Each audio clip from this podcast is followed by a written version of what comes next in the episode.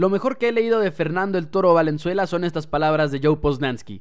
Tenía este gran, audaz y hermoso wind-up y a la mitad del mismo miraba al cielo como si le dijera a Dios, oye, estás mirando, ¿verdad?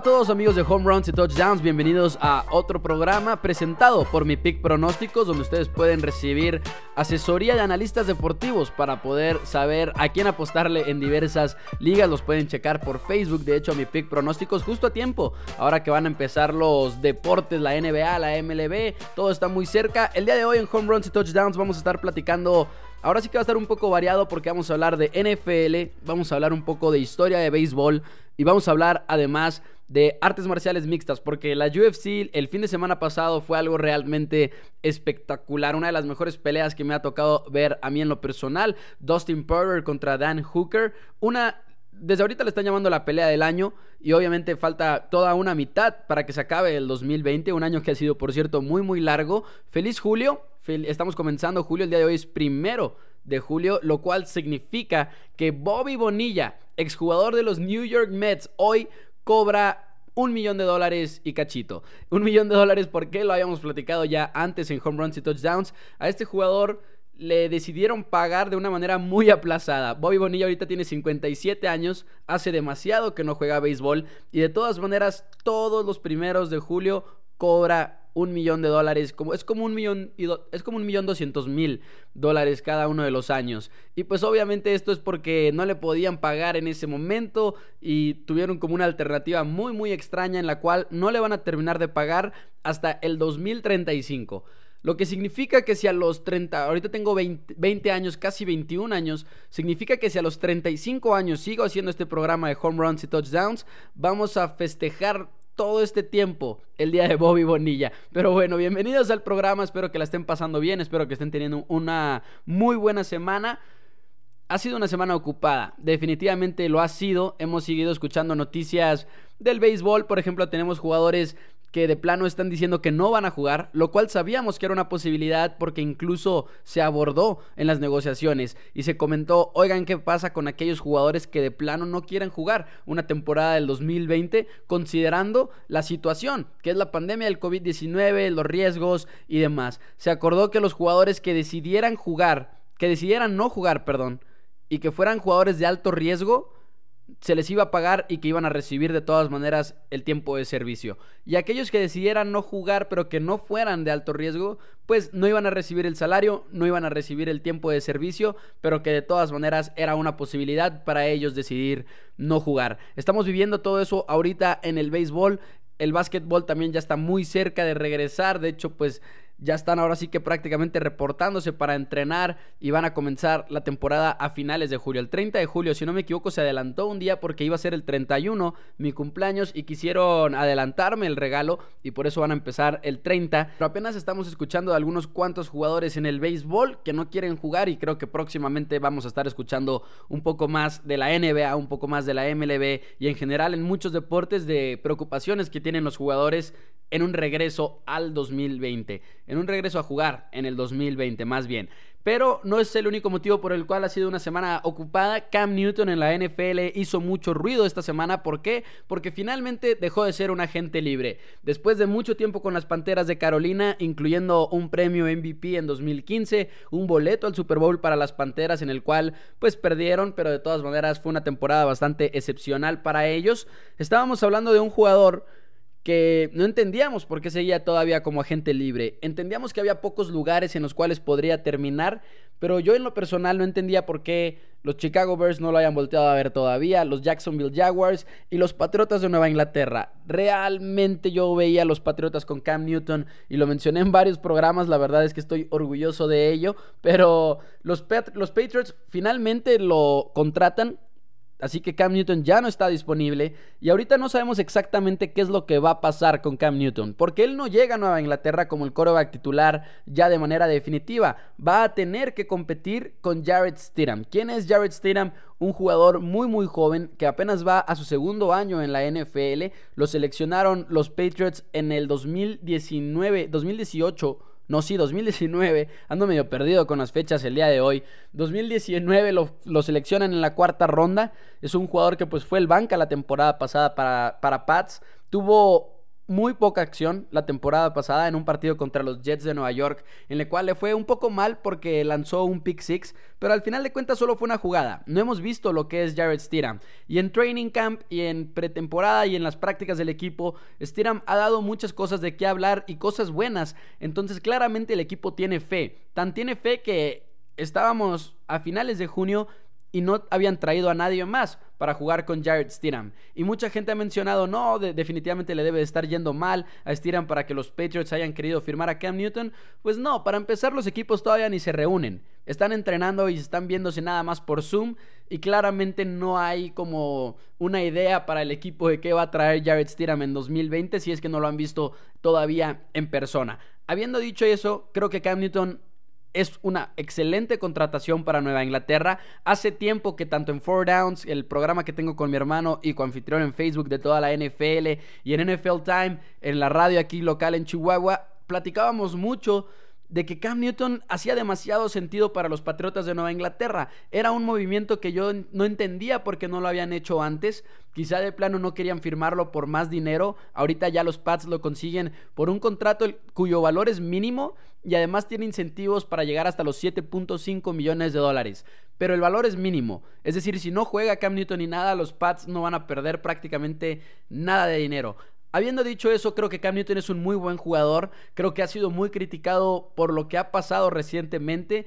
Y creo que hemos ignorado el hecho de que ha estado muy lesionado. En 2018 tiene una lesión muy seria en el hombro y claramente no podía jugar igual. Lo mismo le pasó a Andrew Locke cuando hasta que regresó en 2018 jugó bien y luego se retiró. Había tenido una ventana de tiempo en la cual no se había visto tan bien y era por la lesión que traía. Y 2019 juega nada más dos partidos porque además se lesionó el pie. Pero incluso creo que esto ha causado un malentendido de que muchos aficionados dicen, se la vive lesionado.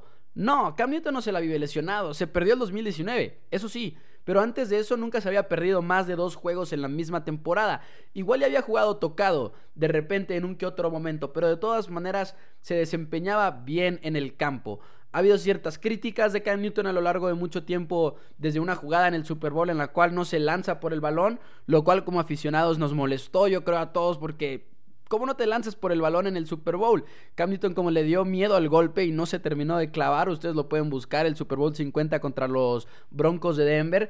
Pero de todas maneras creo que es un buen coreback y creo que le presenta muchas oportunidades a los Patriotas. Me va a sorprender demasiado si no le gana el puesto titular a Jared Stidham. Y creo sinceramente que si no lo gana es porque no ha regresado a su nivel después de la lesión. Cam Newton le abre muchas posibilidades al equipo de los Pats.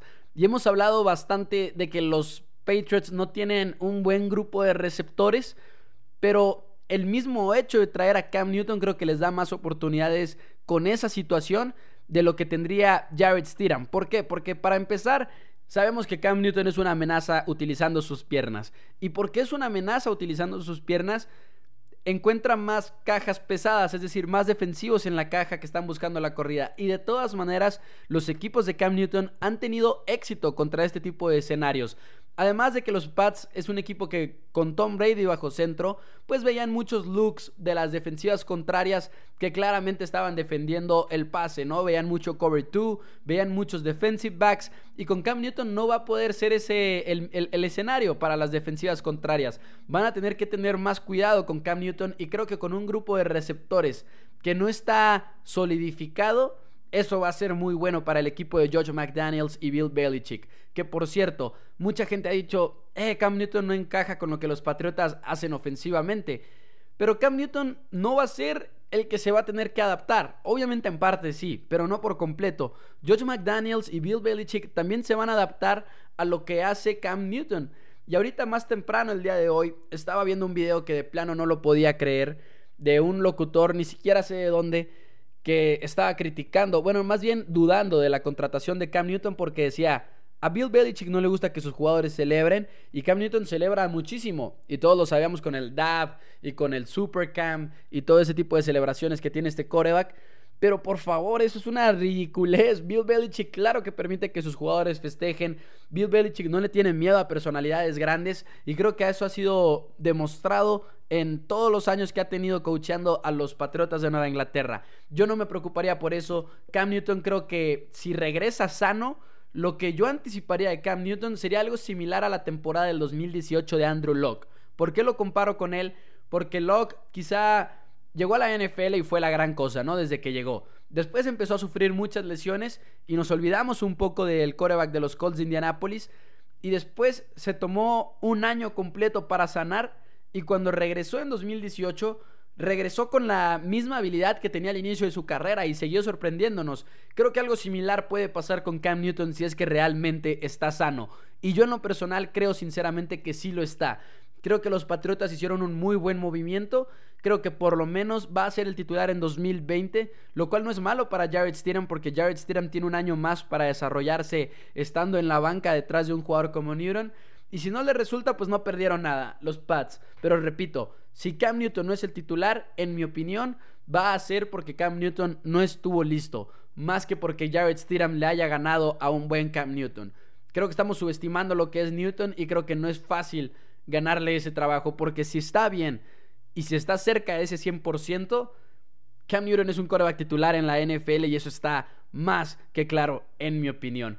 Pero eso fue lo que sucedió en la NFL. Estamos todavía a más o menos un mes de que regresen a Training Camp. Se ha dicho que todo va conforme estaba planeado, que van a empezar a tiempos los entrenamientos. La gran incógnita ahorita es Arizona, que tienen una orden de quedarse en casa y que no puede haber reuniones de más de 50 personas, incluyendo todas las actividades, y eso podría atrasar un poco el training camp de los Cardinals, pero no sabemos exactamente cómo es que van a manejar esa situación, ya lo veremos en su momento, pero por lo pronto todo parece que va viento en popa para que comience la temporada de la NFL justo a tiempo. Esta semana se cumplió un aniversario importante en el béisbol, sobre todo para nosotros como aficionados mexicanos. Se cumplió el aniversario número 30 desde que Fernando Valenzuela, Fernando el Toro Valenzuela, lanzó un juego de sin hits ni carreras jugando con los Dodgers de Los Ángeles contra los Cardenales de San Luis. Se cumplen 30 años para este icono y quería tomar, bueno, para ese juego de este icono y quería tomar una oportunidad para platicar un poco al respecto de Fernando Valenzuela, no entrando mucho a detalle sobre todo ese partido, pero en general de la importancia del Toro Valenzuela. El Toro pues obviamente juega más o menos en los 80s, un poco en los 90s, pero más que nada en los 80s. Él llega de hecho a los Dodgers a ligas mayores en el 80 exactamente, juega como relevista, pero el año importante de la carrera de Fernando Valenzuela es 1981. Fue un jugador muy sólido, en su carrera de ligas mayores, pero nada como esa temporada de 1981 que fue su temporada de novato como abridor, que de hecho el Toro Valenzuela llega al Juego de las Estrellas en esa temporada, del 81 al 86 llegó a todos los Juegos de las Estrellas. Pero la, historia de esa temporada, como les comento, es todo. Si tienes que saber algo de Fernando Valenzuela, es de ese inicio de temporada tan espectacular en el cual, para empezar, él lanza en Opening Day nada más por un motivo. Porque lo fueron, lo fueron subiendo de ligas menores porque le estaba yendo muy bien. Ya tenía un poco de experiencia como relevista. Pero en Opening Day de 1981 él era el quinto pitcher del equipo prácticamente, pero los, los, otros cuatro pitchers titulares estaban lesionados, lo cual nada más le permitía a los Dodgers jugar con Valenzuela blanqueó al oponente en su primer partido. De hecho, cuatro de sus primeros cinco juegos como titular fueron blanqueadas de su parte. El inicio de su carrera, la verdad es que fue un fenómeno. Y Jaime Jarrín, que es el narrador de los Dodgers en español, el cronista, lo, menciona a la perfección y él siempre decía que ningún jugador había creado tantos aficionados como Fernando Valenzuela lo hizo en 1981. E incluso lo compara con Sandy Koufax, lo compara con Joe DiMaggio, Babe Ruth y dice ningún aficionado, ningún jugador había creado tantos aficionados. Y creo que sobre todo Jarrín se, se refiere a la afición latina que generó Fernando Valenzuela. Tenemos obviamente en México una afición por el béisbol, pero sin duda alguna hay un antes y un después de Fernando Valenzuela en 1981. Lo le, le, llamaban incluso Fernando Manía a todo este fenómeno. En 1981 ganó el Cy Young, ganó el novato del año y terminó en quinto lugar de las votaciones del MVP. Fernando Valenzuela blanqueó a demasiados oponentes, tuvo una actuación espectacular y el hecho de, la de que tenía una gran personalidad, una gran sonrisa, lo hacía bastante especial para todos. Pero no nada más jaló aficionados latinos, sino también fue una, fue una algo nunca visto para los aficionados norteamericanos de igual manera y tuvo un éxito espectacular e incluso hay una historia bastante famosa de cómo cuando los Dodgers después de que Fernando Valenzuela ya había agarrado vuelito y que había empezado este fenómeno que regresan al estadio de los Dodgers como en el órgano se tocaba música mexicana, en los cuartos de prensa se servía comida mexicana y en la música también tocaban Fernando, la canción de Fernando, de ABBA. Entonces era todo este fenómeno que quizá nunca logró igualar Toro Valenzuela.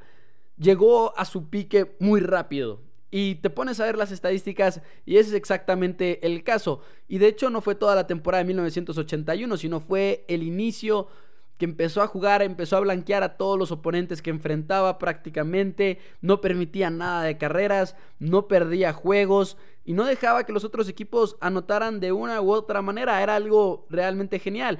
Y después en el 81 hay una huelga de jugadores y nada es lo mismo. De, empiezas a ver las estadísticas, tiene el juego sin hits, sin carreras, tiene muchas blanqueadas más, pero Fernando Valenzuela nunca volvió a estar en la cima del mundo como lo estuvo al inicio de esa primera temporada. Tenía 20 años y era espectacular. Y aquí tengo unas cuantas estadísticas que demuestran lo genial y lo único que fue ese inicio de su carrera.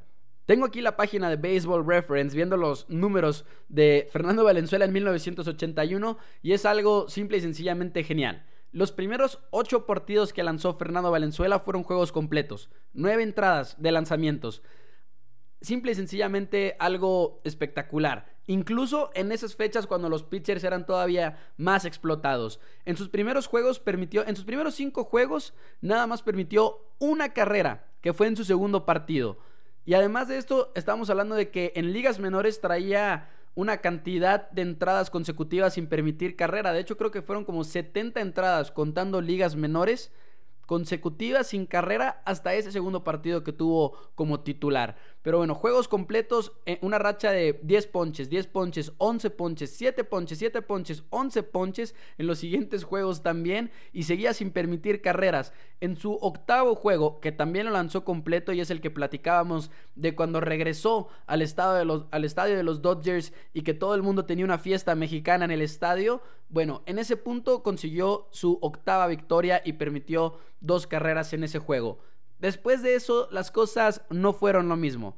Definitivamente algo cambió, pero después de eso, Fernando Valenzuela permitió cuatro carreras, cuatro, cuatro, siete, dos, siete, y empezaron a batear contra Fernando Valenzuela. Y fueron muchísimas cosas. Fueron, en parte quizá se dieron cuenta de los lanzamientos que traía. En parte, y esto siempre va a ser debatido, los Dodgers explotaron un poco a Fernando Valenzuela. Porque no nada más lanzó juegos completos en esos primeros ocho, sino que en varias ocasiones fue con muy poco descanso. Normalmente los pitchers tienen este ciclo de descanso y Fernando Valenzuela tuvo varios momentos en los cuales de plano no tuvo ni siquiera eso ese momento, esos primeros ocho partidos de parte de Valenzuela, creo que son los que lo inmortalizaron.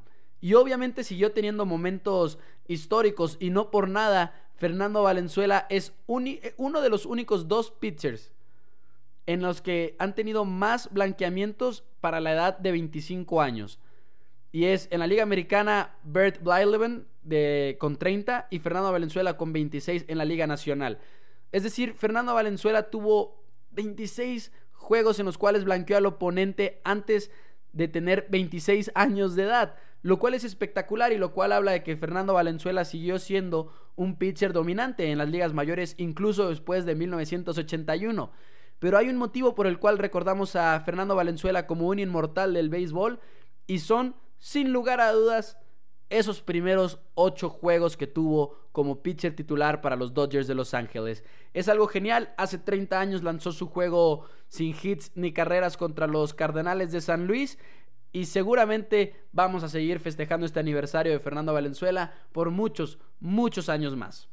Y hablando de aniversarios, también se está festejando este año 2020 el aniversario número 100 de las Negro Leagues. ¿Qué eran las Negro Leagues? Eran una liga en la que jugaban afroamericanos y latinos porque no podían jugar en las ligas mayores, porque no se les permitía.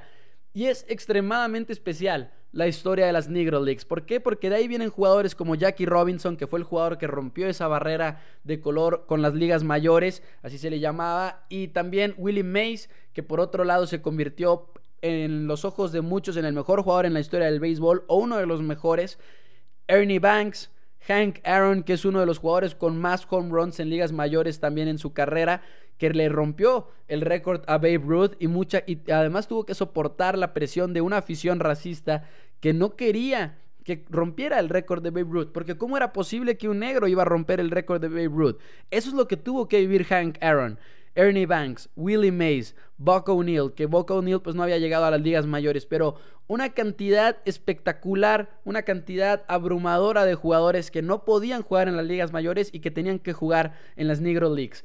Y la cuestión más importante aquí es que eran muy buenos y muchos de estos jugadores tenían la habilidad de jugar en la MLB y nada más no podían jugar ahí por falta de oportunidad porque no se les permitía de ninguna manera jugar en la misma liga que los blancos. Y te pones a leer historias y realmente, pues por ejemplo un Satchel Page, que también es considerado de los mejores lanzadores en la historia del béisbol, llega a la MLB con muchos años de edad, ya después de haber jugado demasiado en las Negro Leagues y domina, incluso a una edad bastante grande para jugar en el béisbol, a los cuarenta y tantos años, empieza su carrera y juega bien. Y sinceramente es un jugador que dices, que pudo haber sido si hubiera jugado en toda la MLB. Y lo mismo con Aaron, lo mismo con Ernie Banks, lo mismo con Capaneda, que también llegó a la MLB. Todos estos jugadores que de repente llegan a la MLB y todo el mundo se dio cuenta de que, oigan, traen el mismo nivel que muchos de nuestros jugadores o incluso mucho mejor nivel en el caso de los jugadores buenos. Sobre todo yo creo que más bien los que llegaron eran porque tenían un nivel bastante superior al de los demás. Y te pones a pensar cómo juzgas a aquellos jugadores de antaño que ni siquiera tenían este nivel de competencia. Incluso un Babe Ruth que tendrá todos los récords que pueda tener, pero no jugó con afroamericanos. Me parece bastante genial cómo están celebrando el aniversario número 100 cómo se están sumando presidentes de Estados Unidos, muchos jugadores, eh, personalidades importantes de todos los ámbitos, celebridades de música, celebridades como actores, deportistas, se están sumando una campaña que se llama Tip Your Cap y salen hablando de las Negro Leagues y me gusta mucho que estén honrando de esa manera la historia del béisbol, porque las Negro Leagues sin duda alguna son parte de... En lo personal no he leído mucho al respecto, pienso comprar dos libros uno que se llama Only the Ball Was White, solo la pelota era blanca, y otro que se llama El alma del béisbol, The Soul of Baseball, que es de Joe Posnanski, mi escritor favorito de deportes, en el cual sigue a Buck O'Neill, que es un jugador precisamente histórico de las Negro Leagues. Y amigos, ya nada más para terminar el día de hoy, no me quería quedar sin platicar un poco de la pelea espectacular que vimos en la UFC el sábado pasado entre Dustin Poirier y Dan Hooker, dos de los principales contendientes en la división de peso ligero de las artes marciales mixtas, y fue una guerra. Cinco rondas porque eran el evento principal de la noche. Fue una guerra en la cual en los primeros tres rounds no tenías ni la menor idea de quién iba ganando. Estaban de pie y se estaban dando de una manera muy pareja. Se iban al ras de lona y también se daban de manera muy pareja, se tumbaban entre sí y fue una guerra, la pelea del año hasta el momento, sin lugar a dudas. Si hubiera una pelea que les pudiera competir por ese título, sería la de Justin Gagey y Tony Ferguson, en la cual Justin Gagey ganó la pelea el título interino de peso ligero, el cual se va a tener que competir en un momento con Khabib, que ahorita no se ha aparecido todavía, pero esto le da también una muchas incógnitas a Dustin Poirier y a, la, y a la división de peso ligero. Porque ¿qué sigue para Poirier después de su victoria? Que en los, en los, últimos dos rounds se terminó despegando claramente. Pero, ¿qué sigue para él? Uno, puede pelear contra un Tony Ferguson, que también perdió contra Justin Gagey, que está buscando ahí hacer un poco más de ruido antes de que su carrera termine, puede sacar, entre comillas, a Conor McGregor del retiro, porque creo que va a tener que tener una pelea más antes de competir por el título del peso ligero después de que peleen Justin Gaethje y Khabib, que en algún punto van a tener que pelear por ese título, ya que Khabib tiene el cinturón y Gaethje tiene un cinturón interino, porque Khabib no pudo pelear la pelea en su momento. Ahorita hay muchas preguntas en la UFC, me emocionó bastante esta pelea en próximo sábado, de este sábado en ocho días, vamos a tener unas peleas ya en Abu Dhabi. Finalmente van a tener la isla de la que habían platicado tanto tiempo Dana White y los otros ejecutivos de la UFC. Tenemos Usman contra Burns, va a estar bastante genial y el futuro de la UFC se ve bastante brillante. Amigos de Home Runs y Touchdowns, muchísimas gracias por escucharme el día de hoy. Espero que tengan un muy buen inicio de mes. Julio es un buen mes para mí porque cumplo años a final, pero eh, espero que estén teniendo una muy buena semana de broma, espero que la segunda mitad del 2020 sea mejor que la primera mitad, porque hemos batallado un poco, yo creo, todos. Espero que se la estén pasando bien, espero que les guste el programa. Suscríbanse en Spotify, síganme en Twitter, arroba MauNFL. Y nosotros nos escuchamos por aquí el próximo miércoles.